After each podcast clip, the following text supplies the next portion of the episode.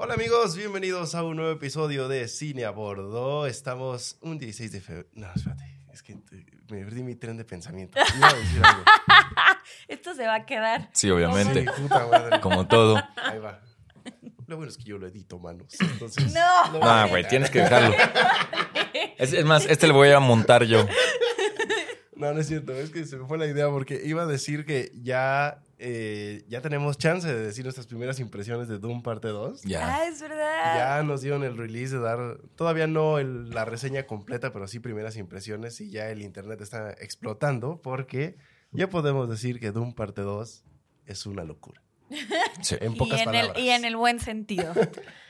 Sí, porque hay otras locuras que vamos a comentar más adelante que definitivamente no merecen su tiempo, ni nuestro tiempo, ni el tiempo de nadie. Yo no sé por qué están en el cine, pero bueno. Eh, buenos días a todos, buenas tardes, buenas noches a la hora que nos estén escuchando. Yo soy Pete Mansur. Buenas madrugadas. Yo soy Romina Mondragón. Y yo soy Lalo Álvarez. eh, de antemano, una disculpa si me escuchan raros porque estoy un poco agripado. Pero. eso no- eso no nos- escucho agripado. y- todavía, todavía no, todavía no llego, todavía no llego al, al grado de gangoso como Sí, dice. exacto. Pero estaría chistoso. Bueno, antes de empezar, amigos, eh, como siempre, gracias a Sopa Fans y a Mex Overseas por las cervezas y por las sopas. Eh, si eres nuevo en el canal, recuerda suscribirte, darle like y ayudarnos a compartir y a dejar un comentario que ayuda mucho al algoritmo para que esto siga creciendo. Justo. Ah, y recuerden que si quieren comprar de estas super chelísticas artesanales que nos mandan los amigos de Mex Overseas, síganlos y escríbanles en Instagram. Y ya ellos les pueden decir dónde pueden comprar sus cuatro plumas o sus palapitas. Este, las sopa fans las hemos visto en la central de abastos, no las he visto en otro lado, pero seguramente debe Ya, estar en muchas nos tienditas dirá, en nos muchos dirá lugares. Dani en dónde, dónde se pueden en, comprar? en qué otros lugares podemos adquirirlas. Exactamente. Y pues bueno, vamos a empezar si quieren Vamos ya con la información. Fue ya el Super Bowl 58, donde tristemente le robaron el partido a mis 49ers. Carajo. Se lo robaron. Sí, porque ya he estado viendo cada vez más videos de, Sí, de eh, momentos en no los que hay infracciones cometidas por la defensa de Kansas no o por la ofensiva de. Kansas, Ajá, no sí, marcadas, que sí afectan muy cañón en, en el marcador.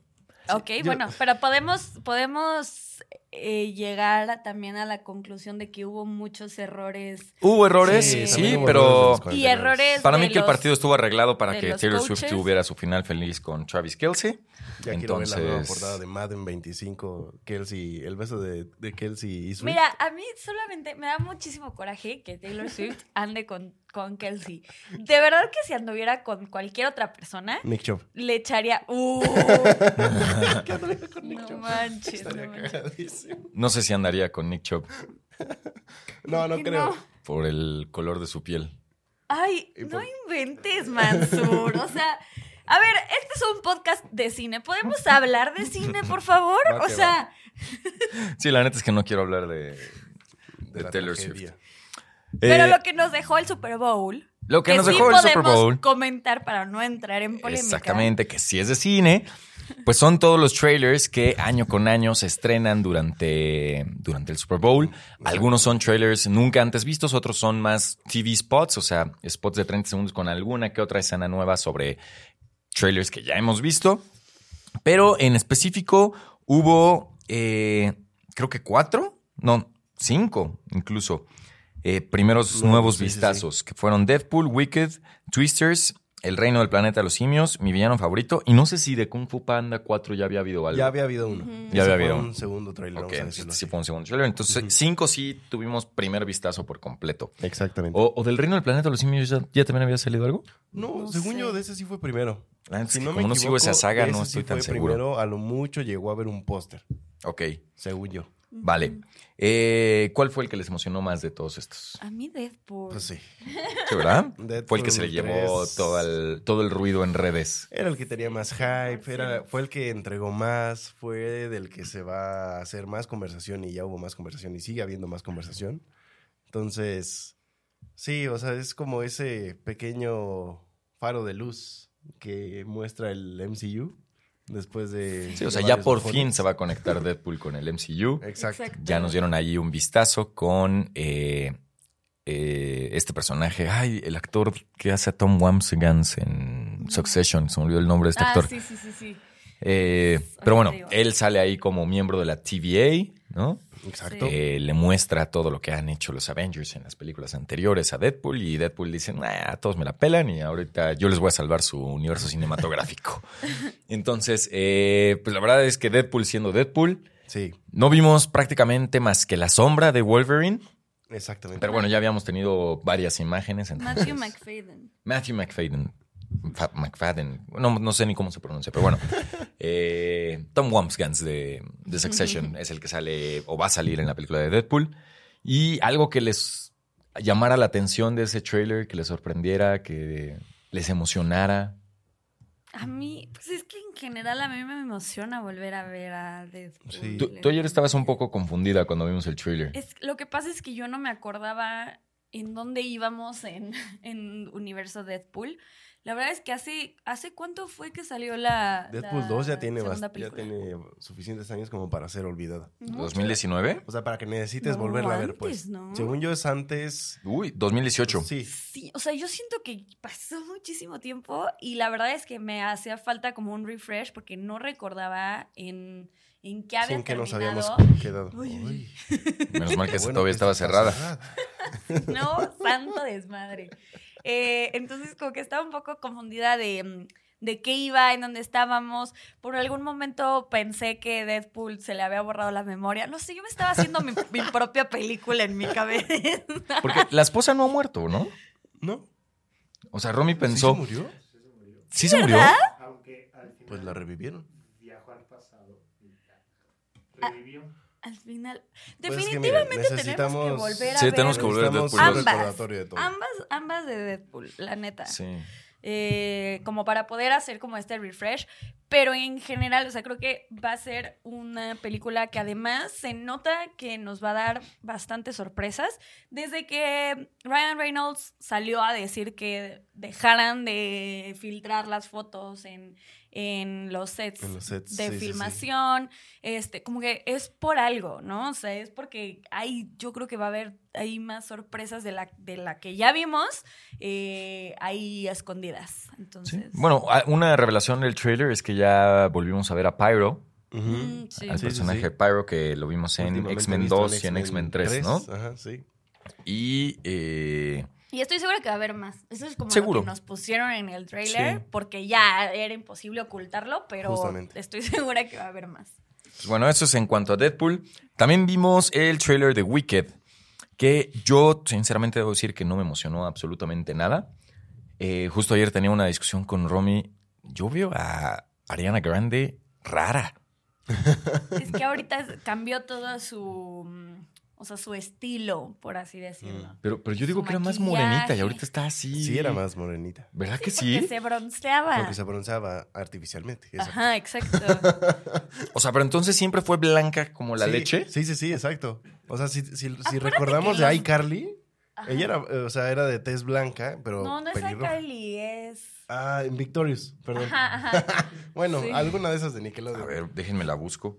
No, y luego entró a su etapa de eh, Dangerous Woman y todo ese, todo ese disco. Exacto. Y se bronceó un poco artificialmente y después Sí. ahorita está volviendo a... a su- a su color a- y, natural. y como que está adoptando un, un estilo y un look muchísimo más, pues sí, mucho más natural, como no con tanto make-up, como solíamos verla, este, pues, Ah, más- es la- o sea, ¿en Victorious era pelirroja? Sí, Sí. igual artificialmente. O Ajá. sea, No, bueno, pues. Sí, pero vela. pero ve, esta es blanca. O sea, e- eso no es para nada a como se veía Ariana Grande en el 2018 por sí, ahí. no, o Ok, sea, es que como que Yo, yo, a mí me enseñas esta foto y yo no sé que es Ariana Grande. O sea, si no es porque la googleé Es que y sí, que aquí Google me está diciendo, mucho. esta es Ariana Grande. Estaba chiquita. O sea, obviamente Bueno, ha sigue estando mucho. chiquita, ¿verdad? Pero Digo, chiquita. no es como que soy el fan número uno de Ariana Grande, pero sí está. ¿Pero la has visto actuar? ¿La he visto cantar? No, ¿en dónde ha actuado? Ah, bueno, además es en Victorious. Qué güey. Ahí. según yo ha salido en American Horror Story también. No la he Y visto. en una En- serie que era ¿No como salió en de- Scream Queens? Ajá, esa. Exactamente. En. Scream Queens. Nada de eso he Este, visto. Pero es buena, o sea, en realidad ella es buena. A mí sí me emociona verla en un musical.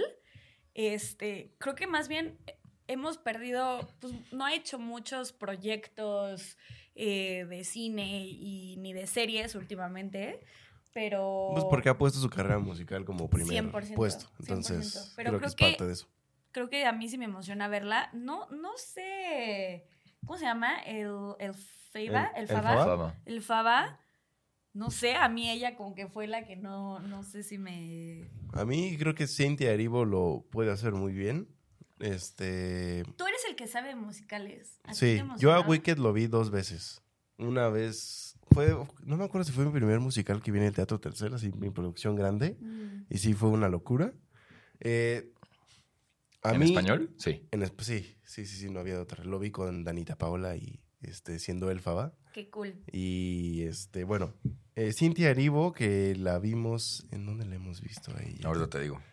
Bueno, ella va a ser Elfaba y Glinda va a ser eh, Ariana Grande. Y a mí me emociona porque siento que van a, vamos a poder ver la expansión de lo que vimos en la obra de, en la obra de Broadway. Sí. Sobre todo por cómo se ve cuando están llegando al, al- a Ciudad Esmeralda, que es donde está el Mago de Oz. Eh, yo, o sea, estoy tratando de mantener mis expectativas bajas porque Wicked es uno de los musicales más famosos de Broadway. Sí. Entonces, hay un peso bastante grande en, en- en ellos. sí. De hecho, es un musical que viene en planes desde hace un buen de tiempo. De hecho, Lía Michelle era la que al principio iba a ser Elfaba. Órale. Eh, ahora es, es Cintia Erivo, pero bueno, no puedo decir más que se ve bien. O sea, me gusta lo que estoy viendo. Creo que no hay como... O sea, sí hay cómo hacerlo malo. Sí, sí hay ejemplos de cómo, de cómo cagarla. Definitivamente. Pero eh, tienen muchos aspectos de dónde sacar y de que sí se vea fantasioso, porque al final, pues, es una expansión del mundo del Mago de Oz y del Camino Amarillo, de Ciudad Esmeralda, etcétera, etcétera. Entonces, sí hay cómo expandir el universo sin perdernos en la historia principal, que es la amistad de Elfaba y de Glinda. Y listo. Entonces, creo que no puedo decir nada más. Este primer vistazo está bastante bien y habrá que esperar a la película. Y son las, eso sí, lo que se me hace muy curioso es por qué se va a dividir en parte 1 y parte 2. ¿Es muy larga? Pues el musical dura dos horas y media. No debería de, y por ahí es donde reca- eh, re- recaigo en esto de que van a expandir yo creo que el universo. Sí, Veremos un poco a- más de, sí. o sea, cuando llegan a Ciudad Esmeralda a ver al Mago de Oz, yo creo que, no sé, se van a perder por ahí, van a tener alguna otra aventura, etcétera. ¿Sabemos si ya está grabado la parte 2? Ya, según yo sí. O sea, se levantaron de jalón. Déjame confirmar eso. Según yo sí se lo aventaron de jalón. Ok.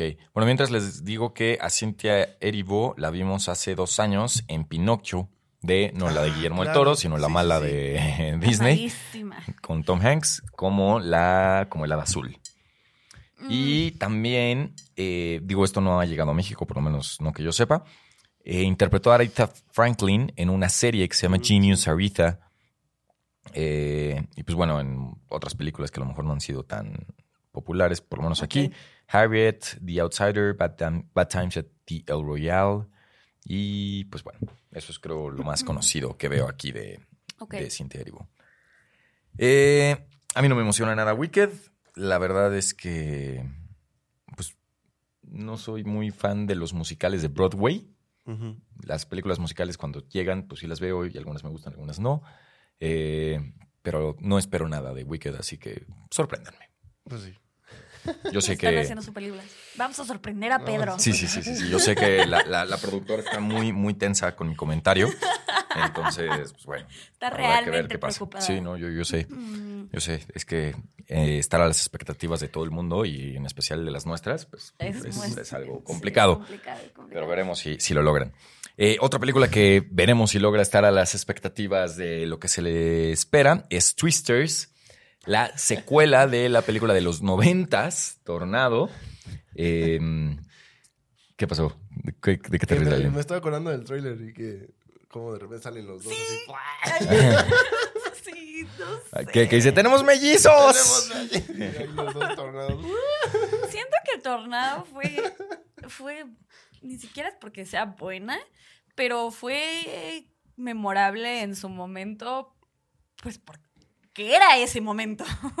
O sea, como por el concepto y también gracias a nuestra nostalgia. De que Sí. era una No, película pero a ver. que veíamos. Pero fue un gran pero hit. en ese momento, A ver, o ¿Ah, sea, sí? O sea, sí tuvo un box office así. Sí, sí, sí. A ver, espérame, espérame, espérame. Según yo sí, sí fue como... Y, y- y sí se convirtió en un, en un icono y sí fue como muy memorable. Digo, No, por algo a ver, están haciendo. Tan memorable fue que tuvo su juego en Universal Studios. Pero no fue primero Ah, el juego claro. y luego la película. No, no, no, no, no. ¿Estás seguro? Aquí lo estoy viendo. Twister, el juego, abrió en el 4 de mayo de 1998, basado en la película de 1996. Que hasta en el juego así vuela una vaca. Y cerró en el 2015 para un juego de Race Through New York con Jimmy Fallon. What? Bueno, yo me acuerdo que cuando yo estaba en ese juego, yo moría de miedo. Fui a Universal muy chiquita. Y moría de miedo porque yo dije, yo, o sea, ya había visto la película. Entonces yo decía, no, se me va a llevar el, el tornado. Y no, estaba súper chafa, la neta. o sea, solo era como una simulación así. Y una vaca volando con sus hilitos. Este, pero sí, en, en sí la película eh, fue, sí fue bastante icónica, bastante bien recibida. Ok, al parecer. Este, y, y ahora pues tendremos una nueva versión con Glenn Powell bebé. Que ya se está haciendo emociona. como el nuevo imán de blockbusters, ¿no? Ujú. Glenn Powell. Sí, Sí. Va a salir en esta.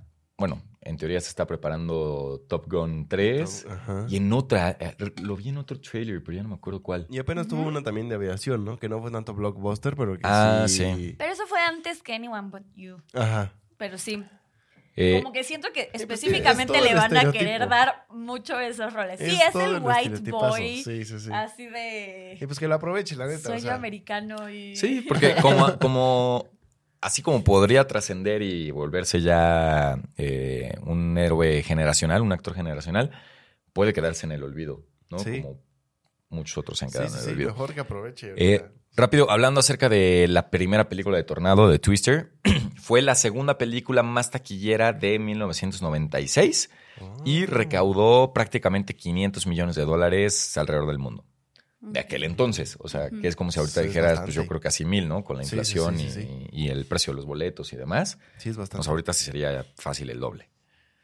O bueno, no sé, a lo mejor estoy diciendo mamadas. Un economista, por favor, que nos corrija. sí, yo no puedo comentar al respecto. Sí, si algún economista está leyendo esto, por favor, díganos cuánto equivalen 500 millones de dólares de 1996 a el 2024. Es más, Google debe ser suficientemente economista. Bueno, ya, no importa. Pero la Podemos seguir película. al siguiente. Ajá, pero Twisters en general creo que se ve bien. O sea, Sí. X. Vamos a verla cuando llegue. O sea, no. no a mí la neta no me no emocionó. saqué nada más. Fue así como de, ok, pues está A mí no me sí, emocionó. sí. Siento que va a ser una mamada, pero pues bueno, ya esperaré para verla y sí quiero ver a Glenn Powell. Miren, no estaba mal. Sí son prácticamente mil millones. Muy bien, Ya Google me lo aclaró. muy bien. Bueno, nada más quería que todos supieran que... ¿Ya ven? La economía sí me fluye, al parecer. Pues en la teoría. Ah, La macroeconomía. La macro, pero no. O sea, sí, en la teoría, como dices. Muy bien. Ya no hablemos, por favor, de economía. Este... Pasemos a. ¿qué es, ¿Cuál es el otro que sigue? Eh, a ver, del Reino del Planeta de los Simios, la verdad es que yo no tengo mucho que comentar. Es una saga que no he visto una sola película, pero de uno. ninguna época. Sí, sí, sí. Eh, Sí, yo tampoco. Sí las quiero ver, la pero- 1 de la nueva de Matt Reeves. Eh, solo he visto la 1 y ya. ¿Y te gustó? O sea, está padre. O sea, creo que le dio un tono más como de acción suspenso. Pero hasta ahí, o sea, tampoco es que sea muy fan yo de la saga ¿Cuántas de van? ¿Esta es la tercera o la cuarta? Según yo, esta es la o más. cuarta, Ok, a ver. creo. Bueno, Pero de- así de ni, nos, ni nos clavemos en esta porque la verdad es que creo que ninguno de los tres Sí, es seguidor de esta saga. Eh, otro trailer que se estrenó fue el de mi villano, mi villano favorito 4, que tuvieron un, por lo menos un TV spot con un approach diferente con esto de la inteligencia Me artificial. gustó bastante.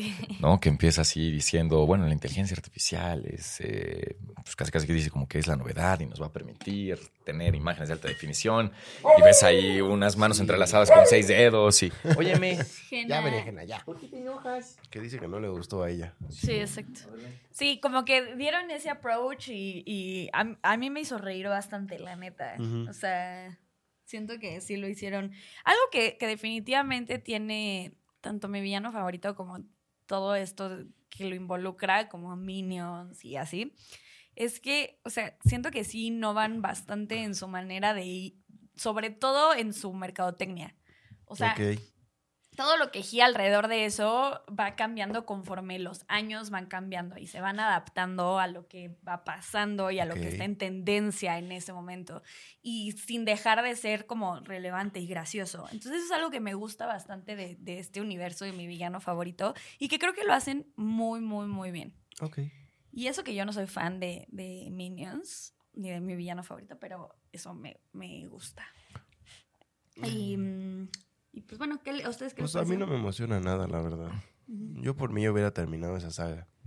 Pero pues al parecer da bastantes buenos billetes, entonces por eso la siguen haciendo. Sí. Y ya solamente están en un terreno muy, muy este, peligroso. O sea, están a nada de empezar a hacer malas películas. O sea, es como, es como con la era de hielo, que también fueron cuatro. Sí, ¿Sabes? Que ya la última fue exacto. así de, ay, está bien, esto, esto se hizo ya nada más por hacerse. Sí. Entonces ya están en ese Porque además es la misma fórmula, ¿no? Es como Ajá, y es ya mismo tienes al guerrero dragón y entonces llega un enemigo más en poderoso película y más sí, poderoso y es más la misma poderoso. fórmula. Si la Eh, película fuera como sus campañas de, de publicidad, serían mucho mejores. Pues sí, pero pues, al, fin- al parecer venden muy bien los minions, entonces... Mm. Pero puedes hacer mil cosas, como ya lo hacen, ¿sabes? ¿Qué, qué más quieres? ¿Qué tanto jugo más? O sea, ¿quieres sacarles a esos pobres? O sea, Así ya cuando ya estuvo te dio algo, es así, Hay "Ah, una cantidad hasta el último". impresionante de, de productos Merch, alrededor, sí, sí, sí, o sea, de merch alrededor de Minions. Y es como, ya, o sea, con eso tienes suficiente, ya. Para, por favor. Teníamos un minion por aquí, pero creo que hoy no está presente. Ah, está creo que se quedó encerrado allá. Ah, bueno, a la próxima lo liberamos. Y bueno, otros trailers, If de John Krasinski, Kung Fu Panda 4. Nada nuevo creo en ambos, ¿no? Sí, de Simplemente ya, tuvieron de sus TV ya habíamos spots. visto antes cosas. Ah, también la de The Bad, The Bad Guy. o- Ah, The Bad Monkey, no, The The- Monkey Man. Ah, bueno, Monkey Man Ah, The Fall Guy. y The, The Fall, Fall Guy. The Fall Guy, ya vimos un poco más de The Fall Guy, Que es esta película con Ryan Gosling y Emily Blunt. eh, dirigida por David Leitch. Ajá. ¿Sí es David? El de... Sí, Ah, David. el director de Tren Bala. Sí, el director de Tren Se me antoja muchísimo esa Esa sí se película. me- se me antoja Oficialmente ya está como que subiendo en mi lista de películas que espero. Sí, qué bueno, porque es, es de los pocos blockbusters de este año que no es recuela, es precuela, original. secuela, spin-off, demás. Ajá, Sí. exacto. Que Sí, tiene la una. neta sí le tengo muchas ganas a esa película. No manches, se ve Se buenísima. ve que está loquísima. Se ve cagada. O sea, se ve que, me, que voy a ir al cine y me la voy a pasar de huevos. Y ya, y ya vengo con esa mentalidad. O sea, yo voy a entrar al cine con esa mentalidad de. O sea, voy a ver chingadazos. Voy a ver algo como Mix Tren Bala con Exacto. John Wick, algo así. Sí. O sea, ya no voy a entrar esperando una trama de Scorsese. O sea, voy a entrar esperando eso. Exacto, sí, sí. Mucha acción. Comedia. Chistes. Ajá, Chistes exacto. pendejos, sí, Chistes exacto. pendejos, sí. Este, y también vimos eh, The, El- Monkey, The Monkey Man. Man. que es la ópera prima de Dev Patel como director, producida por Jordan Peele. Oh, Sí, la verdad es que oh, es, Y se eh, ve buena. y es ¿eh? dirigida y actúa protagonizada por, Por Dev Patel. nice. Entonces, pues, la verdad es que es un actor que creo que de repente está en, en el ojo de Hollywood, de repente se desaparece. Sí, desaparece. Eh, pero el hecho de que esté respaldado por alguien cuyo nombre está creciendo abismalmente como Jordan Peele, creo que nos da esperanzas de que Sí. se viene algo bueno. 100%. 100%. A mí me. eh, o sea, y sí se ve. Se ve que va a estar buena. Y cualquier cosa que tenga Jordan Peele ahí. Sí. yo la voy a ver. Claro. Sí, sí, sí, sí. sí. Y bueno, ya para cerrar todo esto del Super Bowl, eh, ya nada más quisiera comentar, no es un trailer, pero vimos el comercial de Squarespace dirigido por Martin Scorsese. Ah, sí, no lo vi. ¿No lo viste? No. Bueno, dura como minuto y medio. Squarespace es una empresa que eh, es un software para hacer páginas de internet, según eh, alcanzó mi sapiencia después de ver ese, después de ver el trailer. Ok. Y básicamente es como, No lo vi. como Don't Look Up, pero, pero con una invasión extraterrestre. Entonces, como en el, en el comercial estás viendo que hay una invasión extraterrestre y están los platillos voladores y así, pero todo el mundo está, pues, ¿cómo se le llama? OVNI. Eso es No, culpa de Jaime porque- Maussan, amigos. El que le digamos platillos voladores ¿Sí? es culpa de Jaime Maussan. Bueno, y lo peor es que nadie hace nada. bueno, si le digo naves espaciales, ¿está bien? Sí. Naves extraterrestres. A mí sí me gusta platillos. Bueno, voladores. platillo- llámenle como ustedes quieran, platillos voladores, naves extraterrestres, naves espaciales, ovnis, ufos, Ufos. lo que quieran. El Está chiste bien. es que están volando en el cielo, pero todo el mundo está tan metido en su desmadre, en su celular, en su computadora y demás, que nadie voltea al cielo y no saben que ya hay una invasión extraterrestre. Oh, Hasta que los aliens hacen una página de internet que dice Hello Down There. Y entonces la gente empieza a ver eso en su celular y ya Ya. es como, ay, güey, no mames, mira. Nos visitan. Ajá. Oh, lo voy a Está ver, muy, está muy cool. bueno. Además de dirigirlo, Martin Scorsese cierra el trailer. Él sale en. Digo, no cierra el trailer, el comercial. su- Él hace su su, cameo. su cameo Y está fotografiado. y está fotografiado por, por Rodrigo Prieto. Oh, Y yo estoy seguro que Rodrigo Prieto le dio la sugerencia a Martin Scorsese de la música porque eh, está musicalizado por el guapango. no De Moncayo. manches. Sí. Sí. Sí, sí emociona, la neta. Sí, Entonces, claro. bueno, ya lo están viendo aquí abajo, La pero no lo están escuchando, entonces váyanlo a ver. Vayan a ver, para. Musical de la fucking vida. El guapango de Moncayo. El guapango de 100%. Moncayo. 100%, 100%. Entonces, bueno, la verdad es que creo que ese, ese fue, después de Deadpool, lo que más me emocionó de los comerciales de- del Super Bowl. Sí, está muy bueno. Y pues, ¿qué les parece si pasamos ¿Películas ya o...? No. a, pues, a comentar un poco? Porque no sé si vieron, bueno, sí, sí vieron. Es imposible que no, hayan, que no lo hayan visto porque todo en el Si internet les gusta lo el vio. cine, sí lo vieron. ¿Qué fue? Sí, claro. No. Zendaya en Ah, sí, la cine, sí. premiere de Dune de Londres. De Londres. Qué, qué espectacular, ¿no? Está irreal. O sea, digo, a ver, Zendaya es perfecta ella por sí misma, pero todo su styling, todo el styling alrededor de ella es una Sí, cosa... está muy impresionante. Ay, está impresionante. Y yo sabía que había visto ese outfit antes. Así es, Zendaya le robó el look a C-3PO y pues bueno, ya le pusieron ahí al lado a Timothée Chalamet como Yo tengo que ser R2D2. bien sincero, lo primero que pensé cuando vi esa foto no fue un algo relacionado con moda, algo relacionado con- dije, ¿qué tan incómodo será? Ah, Sí. sí. ¿Cómo va el baño? ¿Cómo va caminando? Yo le dije a Pedro, ¿cómo va a firmar? Ajá, O sea, ¿cómo o va a firmar las cosas? ¿Cómo se va a tomar fotos? ¿Voltea así a las fotos? Pero a ver, claramente, claramente hay una razón por la cual se, o sea, le pusieron este outfit en esa alfombra. O sea, Mm. también estamos muy acostumbrados a las alfombras aquí. Y digo, no sé cómo sean en Londres. Ay, Es que yo, en- yo en algún momento dije, esto es, esto es algo de la Met Gala o algo así. ándale, Sí, sí, sí, veía demasiado ándale. loco. Y, y luego empezaron a ver las fotos de los demás y los demás vienen normales. O sea, Sí, o sea, Zendaya O sea, era la única que venía súper extravagante. Gracias a su estilista, que creo que se el cual me llama cae muy bien. Lo o Jude o... No me No, acuerdo. es un, Sí, un eh, cuate que nada más de verlo dices, ah, este cuate seguro que ahorita, déjame, déjenme, me meto a las historias de O Ana sea, Villarín porque ella... Genuinamente, divertidísimo. creo que. Zendaya sí va, o sea, sí va a pasar la historia como Sí. un icono de la moda. Laura Roach se llama su estilista. Roach. Y bueno, aquí está la foto donde eh, sale el traje original, que es un traje de 1995 Oh. de eh, Mugler, creo que es el diseñador o la marca. T- Terry Mugler, de 1995, que pues obviamente nunca nadie usó, hasta que Laura Roach se lo puso a Zendaya para la premiere de Dune 2, eh, ahora en Londres. Y a ver, yo quiero traer rápido un comentario que, que hizo Lefty en redes sociales Mm, hizo un video al respecto, eh, mencionando que, o sea, ¿por qué demonios aquí en México los actores vienen, las actrices vienen con los outfits más X? O sea, no que vengan mal vestidos, pero pues vienen muy X. Y en otras premieres alrededor del mundo sí van con los mejores vestuarios. Y ella pone de ejemplo a, eh, a Margot Robbie el año pasado con todos los super outfits que usó en las diferentes premieres. Claro. Y aquí en México, cuando fue la alfombra roja, o sea, lo pudo haber No me comprado cómo en llegó en la H&M Ah, ya. marca de su elección. Un vestido, un vestido. Mm.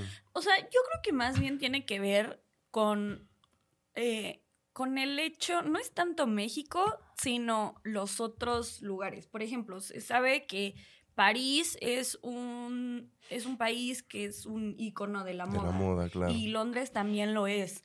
Eh, o sea, como no Sí. es tanto que en México no lo quieran hacer, sino que en otras partes se presta más. Y también saben, digo, no, no sé si ellos lo sepan, pero si Zendaya hubiera venido aquí, así, con ese outfit, ¿qué hubiera dicho la gente? Nosotros no tenemos cultura de la, o sea, A ver, la- ya, ya, imagen que se toma de una actriz así se vuelve eh, global, Sí, sí. ¿no? Entonces, igual le hubieran hecho memes.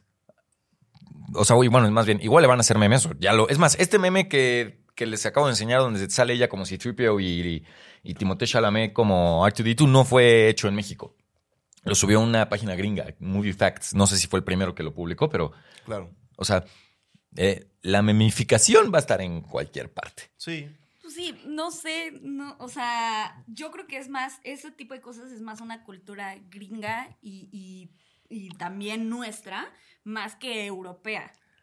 Pues ¿Sabes? Y por sea, eso digo ajá. que no, no necesariamente es, es tema México, sino es tema de que saben que pueden usar este tipo de cosas en capitales de la moda, o sea, en lugares donde van a ser realmente apreciados. Y sé que se va, o sea, ellos saben que se va a ver alrededor de todo el mundo, pero es como el lugar se presta para poder hacerlo. Y no que México, o sea, pero pues la verdad es que aquí no es un, o sea, no, no, ok, es un referente. estoy de acuerdo. No somos referentes, no somos bastiones de la moda ni nada, pero eh, según yo, en su gira Dune 2 no va a bajar ya a Latinoamérica, no va a ir a Brasil, no va a ir a Argentina, no va a ir a ningún otro país. Sí, no, es decir, México fue la premier para todo un, para medio continente prácticamente, Medio continente, sí. ¿no? Ajá. Eh, y digo, no, tampoco es que vinieran mal vestidas. O sea, para mí Zendaya venía guapísima en la alfombra roja aquí en México. Y los demás, pues también venían decentes, pero no venían con, o sea, como tú dices, Romy, no venían a hacer un statement con su vestuario. ¿No? Sí. Exactamente. Entonces, yo no sé, o sea, yo más bien se lo adjudicaría más a que sean capitales o no de la moda, se lo adjudicaría a la prensa que hay, ¿no? O sea, También. ¿Qué fotógrafo te va a tomar fotos en París y en Londres? Pues sí, te va a tomar fotos eh, de las mejores revistas y sitios a nivel mundial. Aunque aquí en México, pues yo también diría, pues hay las versiones mexicanas de esas revistas, ¿no? Hay Vogue No, México, hay Harper's Bazaar en español, El- eh, EO, Eh, bueno, y pues todas las mexicanas, caras y la de la de baile y pues todas esas. Yo, yo no soy experto en esas madres, pero bueno, eh, yo se lo adjudicaría más a la prensa la falta. Yo de- creo que es una combinación de todo. O sea, tanto de prensa como de gente, eh, como de cultura de la moda. Este, yo creo que es, es un todo. Sí. Y Hay, hay otra cuestión que ahorita se me atravesó que yo diría, ok, el estilista, el Love Roach, quería que fuera increchendo, ¿no? O sea, no podía soltar el mejor outfit en la primer premier Claro. porque al final del día las imágenes se vuelven globales este, de cada una de las premiers. Ujú. 100%. Entonces tiene que ir como en ascenso, en ascenso, en ascenso. Es decir, ahora la próxima premier de, de Dune no sé va, si va, van a visitar algún lugar en Asia o ya se vayan de regreso a Estados Pues Unidos. ahí justo vamos a ver si tu teoría es correcta. Vamos a ver si mi teoría es correcta. Pero se descalifica, o la excepción sería Margot Robbie, que Barbie eh, visitó México ya como una de sus últimas Sí. este, Sí, ya, ya había. locaciones en la gira. Ya había estado en Asia, en Europa, y aquí sí, se vino bien X, o sea, aquí no se vino a superar. Pero, pero a Margot Robbie, o sea, Digo, al final del día no creo que sea decisiones de ellos. Pues quién sí, sabe. O no. sea, bueno, en el caso específico de Margot Robbie podría tener más influencia porque es productora, Sí. pero... eh, no, por eso no tiene, no tiene tanto que ver con la Sí, con la gira de medios. Bueno, no sé. Es una buena pregunta. Bueno, el punto es, o sea, a mi parecer creo que Margot Robbie no, no fue de que se vino X. O sea, No, creo que iba, o sea, muy, iba muy ad hoc y pero a muy ver, de acuerdo con... Si tú, o sea, no tengo aquí todos los outfits, pero si tú ves todos los outfits de las diferentes premiers a las que asistió Margot Robbie para la gira de Barbie, estoy seguro que el de México lo pones en último o penúltimo lugar. No lo sé, tendría que verlo. Bueno, lo vamos a hacer. Es más, vamos a subir un video a Instagram donde Romy va a calificar los videos Súper de... fuera de. Digo, los outfits. Súper fuera de timing. No importa, no importa. Es más, hasta le vamos a pedir al, al Lefty que haga colaboración con nosotros y que lo haga contigo. Porque pues, la verdad es que esta conversación es de ella en, en las redes. Yo solo lo traje aquí a la mesa porque se me ya hizo veremos. curioso. A ver, y también, o sea, porque según algo vi, no, no vi la publicación, pero vi que publicó algo en thread en threads y no, no me metí a verlo, pero me sale en chiquito. Y vi que como que comparaba de que la playera de México... De México, que se puso Timothée Chalamet con el... Pero bien, porque a los mexicanos eso es lo que les gusta. No, está bien. O sea, con, con Timothée, pues sí. Eso se dio. Y además, eso, esa la usó para, la, para los junkets, no para la alfombra roja. Si hubiera salido así, si hubiéramos dicho así Sí, de... exacto. Es más, creo que hasta hubiera sido más aplaudido que en los junkets, porque en los junkets fue muy privado. Pero justo eso es a lo que voy. Aquí la gente le aplaudiría a Timote traer un jersey de la selección mexicana. Bueno, entonces, ¿por qué Zendaya no salió con un vestido de china poblana? Eso- esa parte, una cosa es Timote y otra cosa es Zendaya. O con una... O sea, eh, ¿Cómo se llama? Con una sudadera de ¿Por qué eso jerga es- de es Valenciaga de apropiación mil euros. Eso sí. Valenciaga te con un, salir con un vestido de China poblana es apropiación cultural. Pues sí. Pero hubiera salido con sus colitas de, de este, típicas de Mealco. ¿Mealco? A Mealco. ¿Qué colitas típicas de. Amealco? ¿Esas son típicas de Amealco? es, es como el super, la mascota de Amealco. Bueno, no la mascota. Eh, bueno, es que también no tiene el pelo tan largo ahorita Zendaya como para haber Bueno, usado sí. ese peinado. Bueno, vamos a hacer un podcast de moda o de cine, no sé. Eh, ustedes decidan, ¿no? Yo de moda no sé un pito. Eh, Pues no, yo tampoco sé mucho de moda. aquí la, la que sabe de moda es Romy. Nos va a, a adoctrinar. ¿Verdad? Ojalá se dejen. Llevo intentándolo hacer siete Ya años de mi últimamente vida. la, la ropa que he comprado la escoge Romy. Entonces ella es quien me viste. Digo, este suéter yo sí lo escogí. Todavía. Luego Pues que a mí la deja, ropa me no duró me mucho. deja. No, sí te- ay, ahora en, en época de sembrina, las Le dos, digo- tres prenditas que me compré, Le tú las escogiste. lava tus, lava tus agujetas. Nadie va a ver mis agujetas. Ay, no subí Claro la que pinche sí. foto. O sea, a ver, si vas a un evento con las agujetas sucias, ¿alguien va a notarlo, Lalín? Sí, Sí, es de noche, ¿no? Pongan aquí en los comentarios quién de ustedes cree que las agujetas son importantes las tenerlas agujetas y limpias los tenis. y, y realmente comentarían, es más, me, mi- mi- mi- O sea, los me tenis- barrerían con la mirada si me ven con las Ay, agujetas a ver, sucias. ahí ya le estás, ya le estás Bueno. metiendo en tu cosecha. Es- ¿Quién tendría un comentario sobre mis agujetas si las llevo sucias? Nadie a- te lo diría. Ahí está. Pero Ya, bueno, ¿a quién le importaría? Pongan aquí en los comentarios si les importaría no que es yo que les llegara con importe, las es que te agujetas sucias. importe a ti. Pues es Da que- igual, a, o sea, a mí no me importa. por, por eso, eso eso. es lo que hay que cambiar.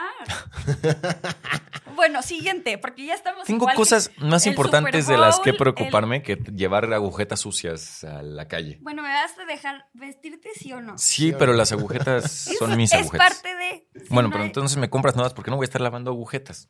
O sea, entonces, consumismo. Ah, la puta madre, no, no tengo cómo ganar aquí. Bueno. Vámonos a ver, ya a la siguiente ya, nota. Por favor, porque ya quiero hablar de películas. Ok. Este, Oye, además ya son 10.40 y tú tienes junta a las 11. No importa.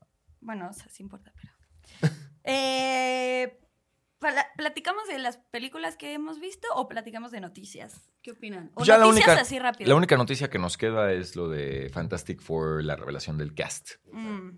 Que realmente ya solo es confirmación del rumor que habíamos visto desde hace un mes, donde se confirma a Pedro Pascal como Reed Richards, a Vanessa Kirby como Sue Storm, a Joseph Joseph Quinn Quinn. como Johnny Storm y a Ebon Moss Bajrak Bajrak. como la cosa, la mole, La mole. perdón, la, cosa, es que es la thing, The Thing, ajá. como la mole o Ben, Ben Grimm. ben Ben Grimm. ¿verdad? Se llama el personaje. Eh, Creo que es un gran cast. es un gran cast. En la, en la, en la ilustración que suben, pues se revela un poco como la época en la que va a suceder. También. Se revela también el. La aparición de Robotina, que ese se me fue el nombre. No, no es Robotina, pero Sí. Robotina. Se revela también los outfits. Y aquí pueden em- empezar las teorías, ¿no? O sea, Sí. yo tengo dos teorías. A ver. Una es si vamos a ver a los cuatro fantásticos en los 60s Sí. y después una máquina del tiempo los va a traer a nuestro universo como para que se puedan ligar al MCU. Claro. Y mi otra teoría es, esto va a suceder en otro universo y después van a aterrizar en nuestro universo. Sí, puede ser cualquiera de las dos. A cualquiera de las dos son válidas y muy usables. Y yo lo que sí todavía tengo mi duda es si saldrán sus hijos. Los hijos de... Pues digo, Eh, no es como que nos iban a revelar todo en el póster, ¿no? exacto. Pero hablando del cast precisamente, yo no tengo ninguna objeción. Vanessa Kirby queda increíble como Sue Storm. Ya, este, ya veo formándose su séquito de seguidores. Sí. A Este- mí, Vanessa Kirby, yo soy fan. Es, es, Joseph es Quinn, a Joseph Quinn le echan mucha tierra de que no es lo completamente guapo como para, Ah, para ser, la antorcha humana. la antorcha humana, porque se supone que sí es un sex symbol casi casi. Este, a ver, ¿te vas a quedar ahí, sí o no? Berenjena. Es que Berenjena se subió a la mesa donde estamos grabando, amigo. Bueno, acuéstate. Échate, échate. Vas a tapar el patrocinio, pero yo creo que Dani no va a tener Sí, objeción. no. este. Pero yo sí, digo que- Eso es lo único, pero Ay, lo estamos en el 2024. O sea, lo No, que y, es- y fuera que de es eso, co- tampoco es un güey feo, o sea... No, ese cero. güey Lo, lo, lo- o sea, lo hemos visto así como en fotos o en, en, en pasarelas, etcétera, etcétera. Sí. Y bien vestido y bien peinado, no manches, claro que sí es. Si se baña, Como todos, obviamente, cuando le echas ganas, pues te ves mejor y ya. Entonces, yo solamente diré que Los Cuatro Fantásticos, yo creo que ya es la película más esperada de Marvel ahorita, Sí. más que Deadpool. Es la que estamos esperando que salve el MCU. Es la que estamos esperando. que-. Y a ver, ¿tú sabes algo acerca de la diferencia de edad entre Reed Richards y Sue Storm, Lalin? ¿Sabes más o menos cuántos se llevan Sí, en teoría? en los cómics se llevan 10 años. ¿10 años? Ah, ok, está bien. Porque justo saqué las edades de los actores Mm. y eh, Pedro Pascal le lleva 13 años a Vanessa Kirby. Pues está bastante bien. Está bien. Vanessa Kirby le lleva 5 años a Joseph Quinn. También está bastante bien porque sí es mayor. Y Ebon Moss Bajrak tiene prácticamente la misma edad que Pascal, solo dos años menos. Está bien. Que supone que son compañeros Se ellos, ¿no? es- exactamente. Entonces, Ellos eran de la edad. ahí, ahí lo hicieron muy bien. si no fue John Krasinski, creo que a mí, o sea, sí, sí me gusta Pedro Pascal. Es que me gusta Pedro Pascal en cualquier Sí, y, situación. y- y yo creo que sí lo puedo hacer muy bien. O sea, sí es un poco moda, sí hay que aceptarlo. sí, Pero sí es un gran actor, lo puede hacer muy bien. Sabe actuar en diferentes tipos de. Perdón, perrito de tiene tos. papeles. Y, y ya, digo, yo también me quedé con el sueño de John Krasinski y Emily Blunt en los papeles de Sue Ree y Reed Richards, pero pues ni modo. En una de esas, si Marvel se vuelve loco y dice, aquí están los cuatro fantásticos del universo Ay, 353. espero que no. Y acá está el no sé qué. O sea, todo puede pasar. Ya es Espero como. no. Están jugando al fanservice. Sí, también un poco. Entonces, pues bueno, vamos a ver. Todo podría pasar. Aguas, perrito, no te me vayas a caer. Bueno, Acuéstate, con por favor. Pascal también un poco. Bueno, no, si estuviera jugando al fanservice nos hubieran dado a John Krasinski, o sea... Que sí no lo dieron. O sea, el, Sí. el problema es. Pero que por los eso, ya aprovecharon no, van a, ya no van a jugar, espero que ya no jueguen con el Con nuestros fanservice. sentimientos. Yo tengo, yo tengo una última cosa, porque ya sabemos la pro- cuál va a ser la próxima película de Ridley Scott. Ok. ¿No es gladiador? No, Ah, o caray. sea, próxima, próxima. Ok. ¿Cuál? ¿Cuál es? Eh, va a dirigir la biopic de los Bee Gees. Oh. Órale. Eh, está cool, Sí. me gusta. Me gusta. Y, y si la toma de- del inicio a la muerte de la gran mayoría de los Bee Gees, va a ser un dramón. Sí. Va a ser un dramón. O sea, porque pues el hermano mayor. O sea, el otro día estaba escuchando justo en, en Mix 106.5 la historia de los Bee Gees. Y el, el hermano mayor, pues, o sea, forma la banda y luego ve morir a todos sus hermanos. Sí, sí, sí. O sea, él es el último que queda. Oh. Entonces drama. se puede da poner buena, sí, para un buen guion ahí. loco, ¿no? Y siento que entonces también tiene que haber mucho de vaselina en esa película, Mm.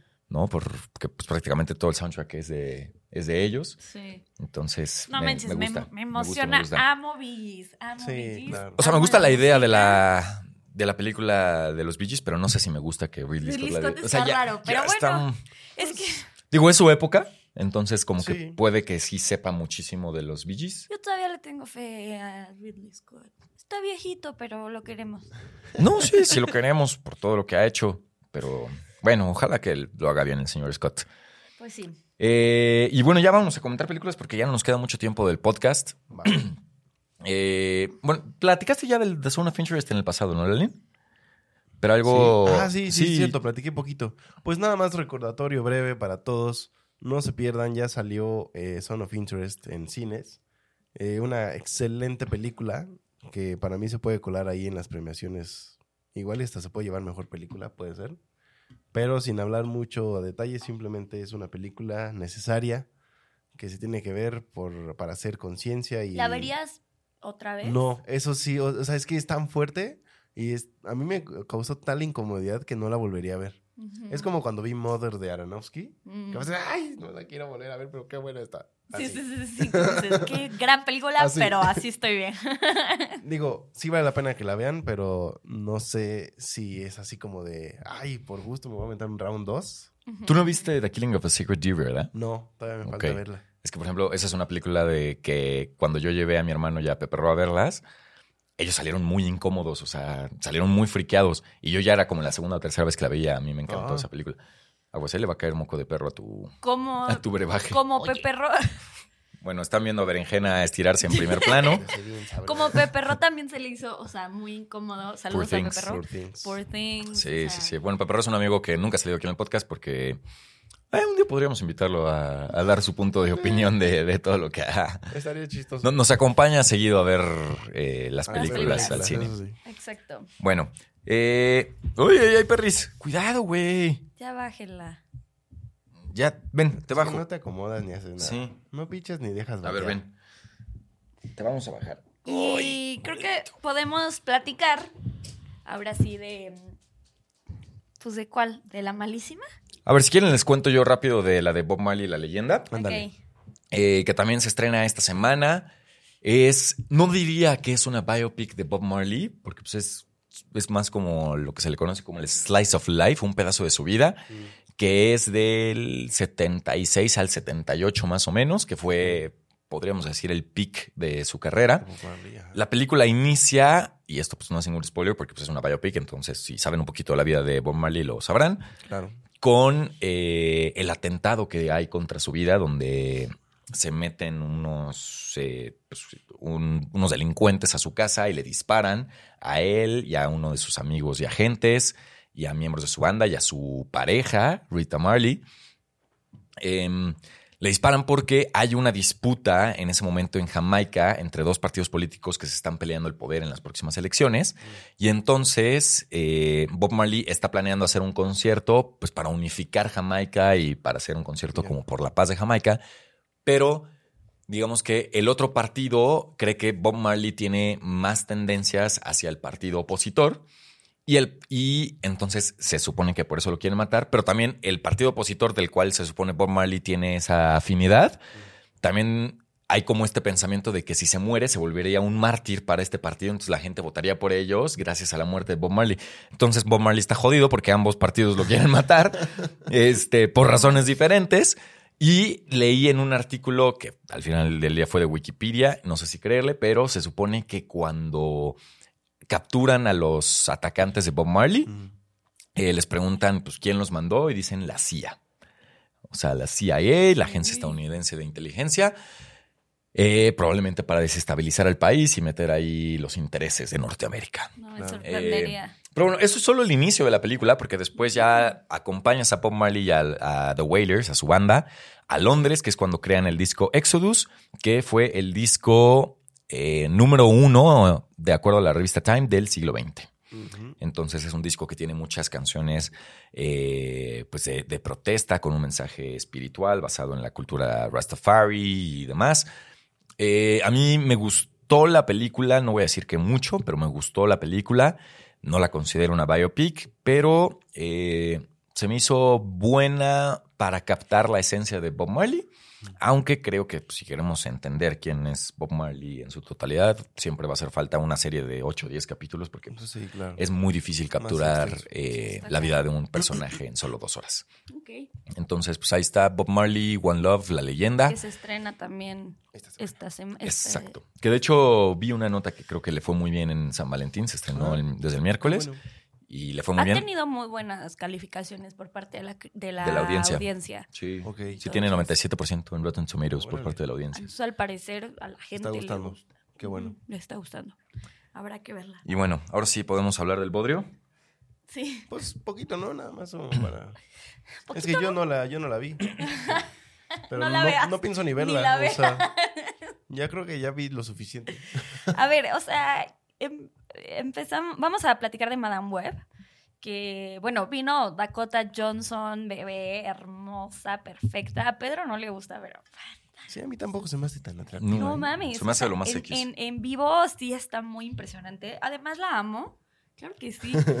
Además la amo así, ella hablando español. O sea, realmente súper linda.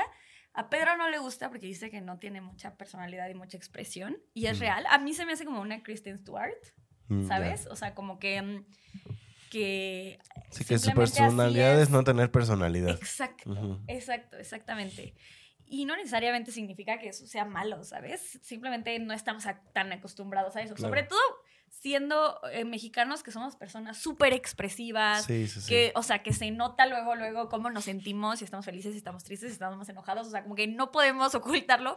Y entonces una persona, y estoy súper generalizando, ¿no? Porque obviamente hay personas que son así, pero como que sí solemos ver personalidades así más en, e- e- en, no sé, en otros lados que aquí en México en especial. Este, pero bueno, dejando a un lado eso, este, creo que la película sí es Sí, es un mala. desastre. Sí, Es un desastre. Sí es mala. De- o sea, empezando por el hecho de que a quién se le ocurrió que era interesante una película de Madame Web. Porque a lo que alude esta película o, o- o su argumento en el trailer es no es solamente Madame Web, sino que vas a ver a Spider-Woman y a las Spider-Girls y a las Spice Girls y no sé qué. Este, pero, ay, un mini spoiler, hay muy poquito de eso. No hay nada, sí. No, sí, Ahí. no, hay prácticamente nada. Entonces, a mí hasta se me hace una grosería cómo la están promocionando sí. tanto con esas imágenes de Sidney Sweeney y de las otras actrices que, cuyo nombre se me olvidaron, pero ahorita les voy a decir. Es Isabela Merced y, y- y- y- y- ¿cómo se llama la otra actriz? Bueno, con estas tres actrices teens en sus trajes de, de superheroínas, que salen en tres segundos, ¿no? Literal. prácticamente. O sea, nada. Es que, sí, no. Luego, Y, y justo, justo lo que dices, ¿no? Porque si, si se hubieran dejado eso como, mm, o no nos lo hubieran revelado, no sé, hubiera sido emocionante, ¿no? O sea, pensar en que ellas pueden llegar a hacer todo eso. El problema es que nos lo venden como que de ellas se trata la película y en Mm. realidad no es así. Entonces terminas decepcionado porque tú esperas algo por la publicidad, y publicidad. por todo el marketing y al final mm, no hay nada. O sea, fallan rotundamente en, en contarte esa historia. O sea, de hecho yo sí me quedé así de... Como hasta le dije a Pedro, es como de, esta es una primera parte, Mm. este... Está muy raro, o sea, como que... Sí, dudo mucho que vaya a haber una segunda parte porque... Aunque Dakota Johnson ya dijo que sí estaría de acuerdo en hacerla, pero no. No, Dakota. Johnson se ve que odió estar ahí porque, o sea, actúa con Eso- una hueva eso dijo- impresionante. eso dijo en una entrevista. Le dijeron, oye, ¿harías una parte 2? Sí. No, no, no, no, no, tiene una hueva impresionante en esa película. Hasta Romy se volteó y me dijo, oye, no he visto muchas películas de Dakota Johnson, pero yo no sé que actúa bien mal o le está dando una hueva cabrona. Este, la neta, no, sí, actúa, actúa. No le creo, pues. No le creo. Y, y no sé si necesariamente es su culpa. Es culpa de ella, o es culpa de la dirección, o es culpa del guion. Es un mal guion. O sea, creo que Yo creo pasan que cosas todo. rarísimas. El villano es pésimo. Caricaturesco, repetitivo, este, Es sin como de esos villanos que dice, motivaciones. voy a no sé qué. Y lo repite una y otra y otra vez, ¿sabes? O sea, como que... Sí, además no, no tiene profundidad el villano, no sabes de repente de dónde sacó como todo, eh, El todo su know-how. el- No, el, el odio lo entiendes, pero ta- es también como, o sea, ah, eso es estúpido, sus, sus motivaciones. Pero no entiendes como de dónde sacó la lana para hacer lo que hizo. Eh, nah, no, no, no. Lo- Los poderes de Madame Web, pues, realmente nada más es la clarividencia. Mm. Entonces, como que intentar armar todo un caso de una superheroína solo a través de la clarividencia. Sí se podría, sí se podría. con un mejor y- guion. Exacto. Y podría ser súper interesante porque es un, Claro. es un poder, o sea, que te permite hacer muchísimas cosas Sí. y- y realmente sí es muy interesante. El problema también es que aquí, como que en ningún momento ella domi- domina sus poderes. Hasta el final, cuando Ajá. te quedaste dormida. Ah, Ah, Bueno, Nada, pero sí, o sea, pero sí es como toda la película y esperas, estás viendo como su entrenamiento, que no lo tiene. O sea, pero- que, que avance en, la, en el dominio de sus poderes. Ajá. Y eso no pasa. Y no pasa, entonces de repente ya al final, pues al parecer sí los domina, no, no me enteré. Este, pero sabes, en todo, en todo el resto de la película es como simplemente no sabe lo que está pasando con ella. Entonces dices, ok, está bien para una primera película, ¿no? O sea, un Peter Parker que está descubriendo que tiene poderes, que está, que no los entiende todavía, y entonces ya después los va desarrollando y vas viendo cómo va dominando estos poderes. Aquí es, no los entiende, ya los domina. ¿Sabes? Sí. No, no ves esa transición. Este, entonces, eso es como lo que está chafa. Y entre muchísimas, muchísimas, muchísimas cosas. Mal editada.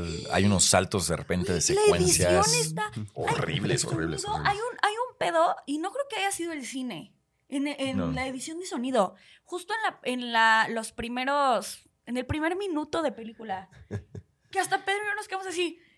¿Qué pedo? ¿Qué fue eso? ¿Qué fue eso? Así. Editada mal. O sea, muy mal con las patas.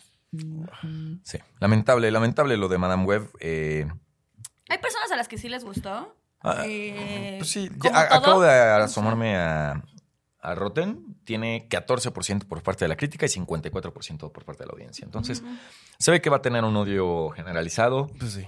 Eh, tampoco es tan mala como para estar buena. Es aburrida. Entonces, va, va a ser de esas películas que vamos a olvidar durísimo, así como Gatúbela de, Sí. de Halle Berry. De Halle Berry. Pero por lo menos es Halle Berry, ¿no? Digo, nada en contra de Dakota Johnson, pero Pues Sí. Halle Berry tiene más chispa. por eso. Pero sí, a ver si no le hunde la carrera a Dakota Johnson esta película. Nah, Pues, no, creo. Bueno, ¿hay algo más que quieran comentar antes de cerrar este episodio? Mm, Pues vimos Ah, de otra película Robot, ¿no? que no se estrena esta semana, No- pero no, tenemos embargo, ¿verdad? se estrena, no, no, no tenemos embargo, solo nos dijeron que se estrena hasta el 7 de marzo. Eh, Cine Caníbal ahora nos trajo Robot Dreams, una película que si están al pendiente de nuestro podcast, eh, Javier Ibarrechi nos la vendió muy bien cuando vino a hacer el, el este, ¿cómo se llama? El, el- el recap de todo el año. Que está nominada a Está mejor, nominada a Mejor película, Película animada. Animada. Y con justa razón, es una increíble película, está hermosa. La animación 2D está está súper bien hecha, el diseño sonoro también está padrísimo, porque aquí el, el detalle más importante es que toda esta historia está contada sin un solo diálogo. Entonces, obviamente dependes de que tus otros recursos cinematográficos estén bien hechos Sí. para que no necesites en algún momento que alguien hable. Exacto. Y sin decirles nada más, de verdad es una película bien bonita. O sea, yo estaba empezando a hacer como mi, mi guion para cuando saquemos el TikTok. Y lo empecé, este... Creí haber superado Past Lives hasta que de repente entré a ver Robot Dreams y me volvieron a pegar bien feo. No manches. Pero es una película bien bonita, de verdad. Sí, cuando se estrene en marzo 7, vayan a ver, sí la recomendamos un buen. Y gracias Cine Caníbal por traer este tipo de propuestas siempre tan, Y, tan buenas. y, y por hacer estas Y por cosas, estas ¿no? cosas, sí. Están bien como- bonitos. Está increíble, o sea. Ahí nos enseñan los stickers. Sí, trae o stickers sea, bien padres. trae la La, postal. la postal, que esa, que esa siempre la, Siempre la la- hacen, siempre nos la regalan. siempre nos da y es, me parece espectacular, me encanta porque ya empiezas a tener tu colección de Ujú. todas las películas de cine caníbal que, que vas a ver. Y esos son stickers que están súper cute. La verdad están padrísimos, Sí, yo quiero uno. obvio. Me encantan. Y pues ya, no se la pierdan. Este, de aquí nada más la he visto yo, pero la volveré a ver No, cuando y se estrene, nosotros obviamente. Queremos verla Morimos por ya, verla. o sea. Y pues bueno, nada más como para cerrar, eh, dijimos en un inicio que ya podíamos dar nuestras primeras impresiones de Dune. Este, los tres la amamos. Está cabrón. De verdad. Uf. Nos, eh, yo no, no me esperaba la magnitud de la película. Yo sí, yo sí. O sea, sí, Y- sí y esperabas es- algo cabrón, pero es- así. sí. Wow. Yo sí. Y eso es lo que está cañón. O sea, es difícil esperar tanto, tanto, tanto de una película y que, y que realmente Que cumpla todas, sí, sí, sí. todas tus expectativas. Y, y eso le, le agrega muchísimo valor, a- para mí por lo menos, que digo, güey, o sea, ¿cómo una película puede, puede superar tantas expectativas que tenía? Y es, es maravillosa, es espectacular. quiero, me muero por seguir viendo más sobre este universo. Sí, Justo le decía a Pedro, así como de, lo que está horrible de ver una película que esperas tanto, es que ya, es como, pues ya la vi, ya, ¿ahora qué? O sea, es como, ¿cuándo? Quiero saber cuándo se estrena la siguiente y cuándo Sí, se estrena la sí, siguiente. O sea, es como esta, esta parte de emoción y al mismo tiempo Es decepción cu- de cuando, saber cuando llega ya ese momento clímax, después del clímax viene así. Sí, así de... La bajada. No saber qué hacer con la vida, ¿sabes? Se te van todas tus Sí. motivaciones. Lo bueno es que ya viene el estreno ahora sí, el 29 de febrero, entonces eh, la podremos ir a ver en IMAX. Sí, caray. Porque, digo, la, la verdad es que la pantalla en el Auditorio Nacional estaba de súper buen tamaño, el sonido estaba de poca madre. Sí, Lo único que estuvo medio culero fue la audiencia, sí. que no paraban O de gritar y de hacer Ah, comentarios. es que imagínate, como, el- como el cast estaba adentro del, pues, no, del, o sea, bueno, del auditorio. auditorio. Y obviamente cada vez que cada vez que salía un personaje, pues la gente gritaba y era así como "Ah".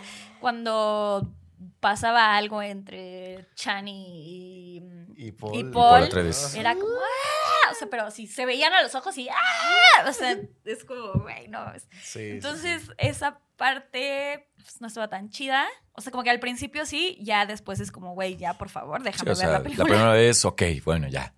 Pero toda la película y Sí. sobre todo cosas que van sucediendo que son muy cañonas como para comentarlas aquí. Sí.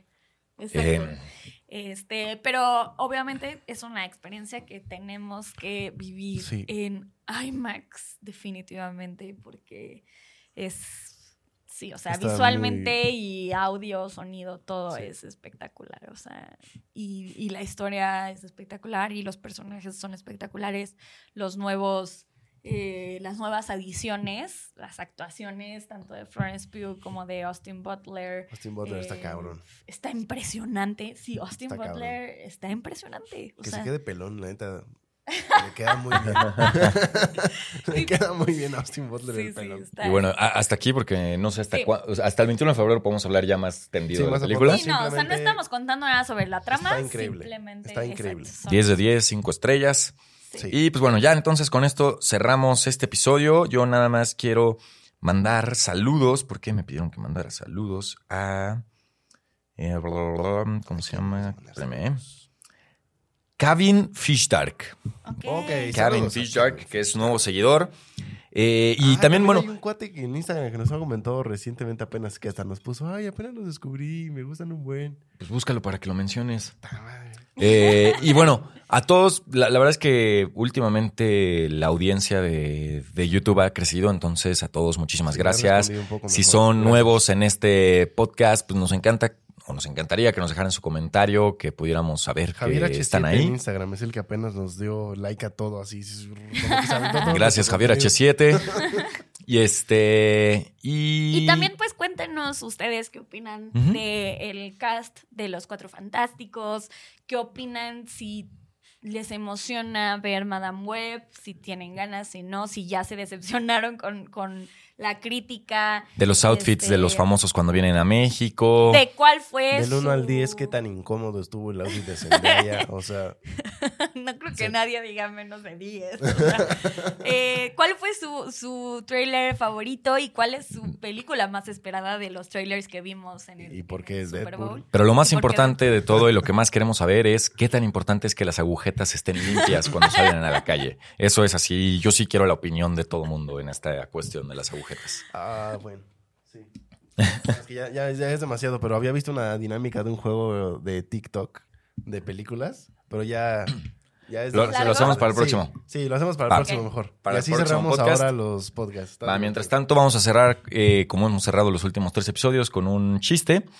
Eh, Yo dije el último. Yo dije el último. entonces, ¿Me toca? Sí. Bueno, voy a decir el que me encontraron el otro día, que está malísimo, pero es el único que se me ocurre en este momento. A ver, a ver. Eh, Chistes malos, acuérdense. sí, sí, sí. ¿Por qué, ¿Por qué se desmayó la impresora? ¿Por qué? Porque se llevó una impresión muy fuerte. No mames. Ya ni, me queda- ya si- ni siquiera me acuerdo si está así bien contado, pero. Seguramente lo así. conté mal, pero sí bueno. Está, pero sí está muy. Por ahí va, por ahí va el chiste. Muchas gracias a bueno. todos por vernos. Recuerden seguirnos en redes sociales. Yo soy Pete Mansur. Yo soy Romina Mondragón. Yo soy Lalo M21. Bye, nos vemos a la próxima. Éxito. Bye. Gracias.